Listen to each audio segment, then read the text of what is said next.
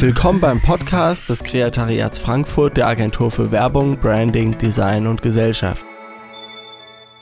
Willkommen bei Folge 17 des Kreatariat Podcasts. Stationärer Einzelhandel und das Internet. Habt euch lieb. Puh, das war hart. Ähm, ja, ich war bei Karstadt, stieg aus den Aufzügen und schaute nach links und sah dort einen riesigen Kasten. Bei Amazon bestellen, hier abholen. Eine Amazon Dropbox sozusagen, also eine Paketstation von Amazon in einem Karstadt. Und ich habe, also ich war, ich war, ich war einfach, ich war sprachlos. Wie kann das denn, was ist denn jetzt los? Ja, das sieht aus, als ob irgendwie nachts Amazon-Mitarbeiter äh, im Karstadt eingebrochen äh, sind und diese Box da irgendwie aufgestellt haben, ja, und irgendwie auch noch angeschlossen haben. Dieses Ding hat offensichtlich Internet und eine Netzwerkverbindung und man kann da irgendwie seine Sachen abholen mit irgendeinem Abholcode oder wie auch immer das funktioniert. Und, und ich habe gedacht, das, also, und, und, und, und die Karstadt-Mitarbeiter, die das dann irgendwie nicht, oder die sich gar nicht drüber wundern und sich denken, naja, ich bestelle ja auch ganz viel bei Amazon, eigentlich ganz praktisch, dass das hier steht. Ne? Neulich bei Karstadt, ein Suizidversuch. Wahrscheinlich hat man nach Wegen gesucht, das Geschäft zu digitalisieren. Naja, immerhin steht der Kasten in der Spinnenweben-Ecke bei den Fahrstühlen. Es wurde ja schon viel über den Niedergang des stationären Handels geschrieben und genauso viel darüber, dass wir jetzt alle digital werden müssen.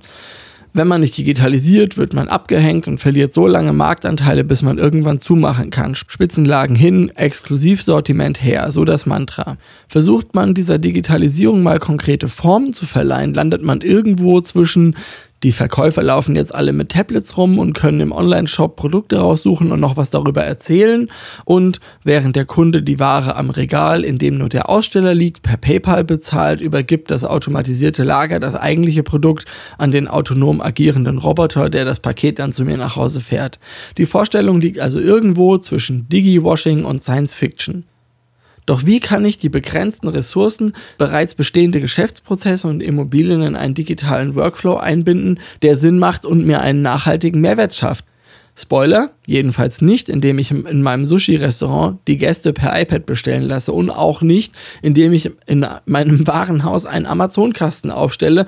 Jedenfalls nicht, indem ich in meinem Sushi-Restaurant meine Gäste per iPad bestellen lasse und auch nicht, indem ich in meinem Warenhaus einen Amazon-Kasten aufstelle, der mit meinem Geschäft so rein gar nichts zu tun hat, sondern mich im Gegenteil noch Umsatz kostet.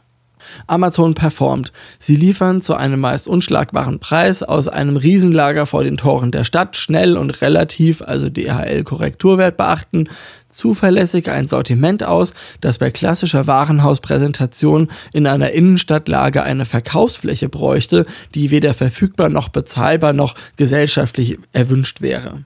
Wie kommt man also an den Internetriesen vorbei?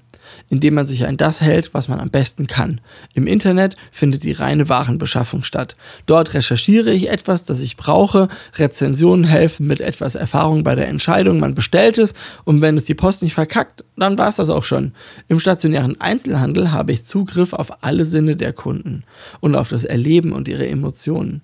Ich kann dort Marken und Produkte inszenieren, mit deren Eigenschaften sich die Zielgruppe identifizieren kann und allein das Betreten eines Ladens zum Bekenntnis zur Zugehörigkeit einer Gruppe erheben.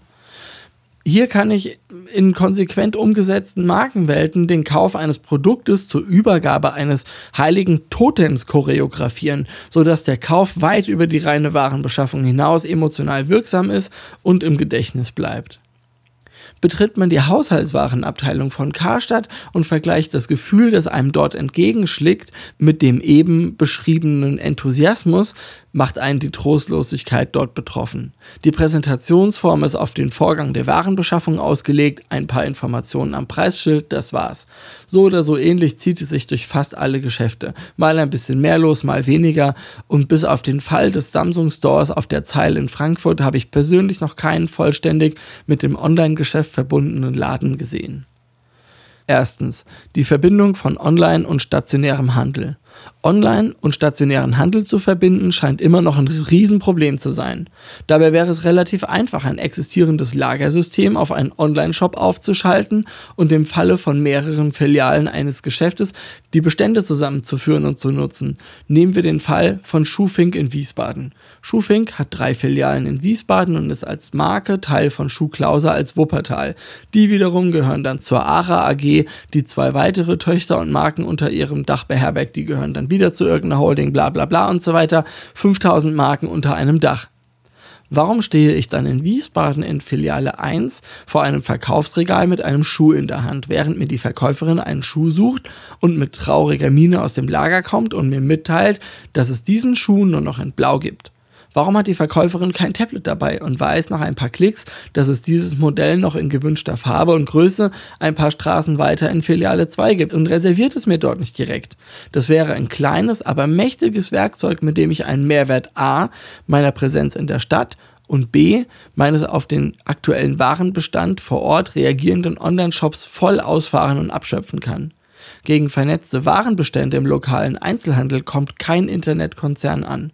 Man muss dabei nicht so weit gehen, sich vorzustellen, alle Warenhäuser hätten ihre Bestände in einem zentralen Online-Verzeichnis, auf das man vor Ort zugreifen könnte. Es bräuchte ein Abrechnungssystem, das Empfehlungen und Provisionen mit einbezieht und eine kritische Masse an Händlern, die ihre Bestände erfassen und laufend aktualisieren.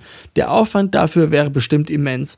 Doch das wäre die endgültige Antwort auf die Krise des Einzelhandels und das Ende des Onlinehandels in den Städten. Zweitens.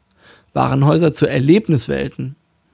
Onlinehandel ist Blindflug mit Instrumenten. Gehe ich auf eine Webseite und bestelle ein Produkt, das ich vorher nicht in der Hand hatte, ist die Gefahr groß, dass ich irgendwelche Überraschungen erfahre, die mir das Produkt vergällen da passen dann Schuhe, Hosen, Oberteile nicht, weil die in dieser oder jenen Marke äh, besonders oder irgendwie anders ausfallen oder mir das Material nicht gefällt. Das Laptop einen herausstehenden Akku hat, was man online auf keinem Foto sehen konnte, das Ladegerät des Tablets absurd groß ist und so weiter. Tausend Dinge, die bei einem stationären Kauf sofort aufgefallen wären, machen jetzt das Ausfüllen eines Rücksendeetiketts und einen Gang zur Post nötig. In lokalen Warenhäusern bietet sich mir die Möglichkeit, Waren in ihrer Materialität auszustellen und zu präsentieren. Und durch die Reduzierung des Flächenbedarfs für reine Produktausstellungen wird Platz geschaffen für eine Vielzahl von Inszenierungsmöglichkeiten. Da können digitale, direkt aufs Produkt bezogene Exponate die Produktausstellung ergänzen oder ganz analoge, abstrakte, die Markenidentität des Händlers konstituierende Objekte Platz finden und wirken. Auf diesen Flächen wird auf den ersten Blick vom Verkaufsdruck befreit, die Zielgruppe von Kunden zu Fans konvertiert. Unterm Strich bleibt die Erkenntnis, dass es für den Einzelhandel mehr Möglichkeiten gibt, digitale Vernetzung zu nutzen, als umgesetzt werden können und die einzelnen Maßnahmen je nach Branche, Betriebsgröße und Lage zusammengestellt werden müssen. Zusätzlich werden durch die konsequente Digitalisierung langfristig Flächen frei, die zum direkten oder zum indirekten Branding genutzt werden können. Zum Ende möchte ich noch darauf hinweisen, dass Sie alles, was Sie hier im Podcast hören, auch unter www.kreatariat.de in unserem Blog nachlesen können.